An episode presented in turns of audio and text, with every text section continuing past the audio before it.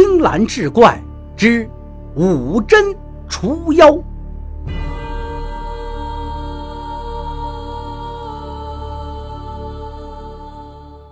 上回说到，医生的母亲见秀清又被妖物附身，只好带着儿子躲在房中不出。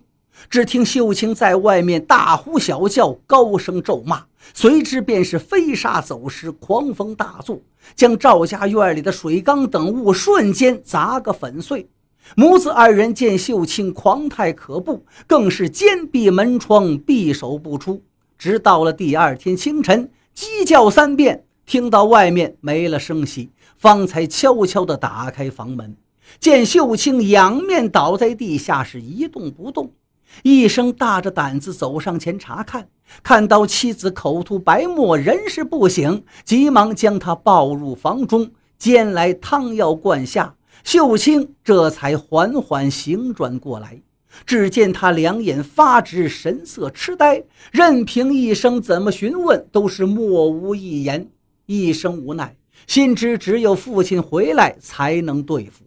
便让母亲和家人照顾秀清，自己快马加鞭去寻父亲。到得黄昏日落，秀清忽然又坐了起来，左顾右盼，烦躁不安。诸人见此情形，很是害怕，便偷偷退出房外，将门反锁起来。不多一会儿的功夫，就听里面传出他的叫骂之声。再过片刻，又听房内砰砰之声不绝于耳。他又将房里的摆设打了个粉碎。正在束手无策之时，赵同庆和医生赶了回来，两人都是汗流浃背，疲惫不堪。原来赵同庆见儿子前来寻自己，大为诧异，听到缘由后更是心惊。好在当时他那边已经除妖完毕，便与儿子马不停蹄赶了回来。没想到前脚刚进门，就听秀清房中一阵尖声喝道：“赵家老儿，你口口声声称除妖不收一文钱财，可你赶走了我，却将如此美人做了你家的儿媳，这好处岂是钱财可以相比？”赵同庆促听此言，满面愕然，心中隐隐有些惭愧。思之再三，方温言相劝道：“此事并非你之所想，况且你已经发过毒誓，为什么还要背弃呢？”只听房内那声音又道：“这席家女子天香国色，我实在是不甘心放弃呀！纵是背誓身死，也绝不容她进你家之门。”赵同庆听罢，心中大怒，口中反笑道。我除了几十年的妖，没想到今天却被妖怪进了家门。你走是不走？房中声音道：“任凭你再厉害，也休想赶我走。”赵同庆道：“既如此，休要怪我。”说毕，盘膝而坐。从背囊内取出七个纸人，放在地下，口中念念有词，然后向纸人吹出一口气来。只见七个纸人随即起身立起，依次转起圈来。赵同庆双目微闭，口中不停，地下的七个纸人也随之越跑越快。此时，秀清房中隐隐传来雷电交加之声，却不再听他尖叫了。过了半炷香时分，只听房中轰然一声巨响，随之寂然无声。赵同庆转头吩咐一声，端来一碗清水，含了一口，喷在纸人身上，七个纸人随即倒下。赵同庆小心地将纸人收进包囊，站起身来，让医生把房门打开。进去一看，秀清已经倒在地下，昏迷不醒。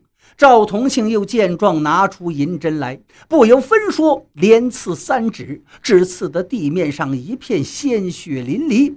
此时，秀清忽然睁开眼睛，骂道：“你这老畜生，就只会这点本事！我数百年修为，岂能怕你这雕虫小术？”赵同庆眼见秀清眼中赤红如欲喷火，心中暗惊啊。拿出银针，便扎在食指之上。只见秀清脸色突变，似不堪忍受。默然良久，忽大声叫道：“我知道三爷厉害，请放我一马吧。赵同庆心中暗存：我这五雷银针贯心术，普通的妖物能挨到三针的少之又少，此物居然能受四针方才求饶，可谓凶悍异常。此番他既能背誓，难保下次不会再来呀。过这几年，他道行一身，只怕连自己也治不住了。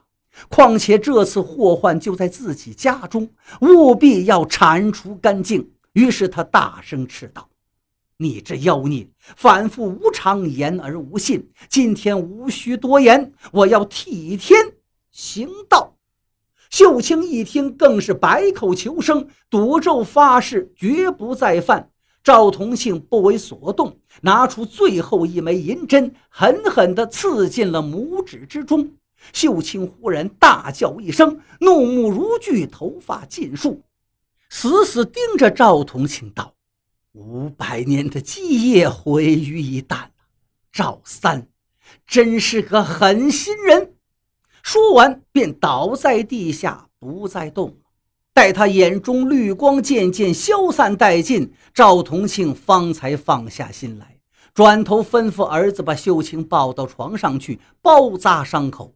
自己收拾了东西，对众人道：“这妖物已被我除去，但尸身仍在咱们院里。此物性喜阴暗潮湿，大家到这些地方寻找，看看有没有异常。”众人听他说罢，便依言在院中四下寻找。果然，在后院堆积柴草的地方，发现了一只黄色的刺猬，那身形有如牛犊一般巨大，口舌尽赤。右爪之上五个血洞正冒着黑血，已然毙命多时。赵同庆命家人将刺猬剥皮熬汤，用此汤给秀清连服七天，这才让秀清恢复如常。自此以后，赵家便再无异常之事。又过三年后，秀清生了个儿子，赵同庆也将法术传于一生。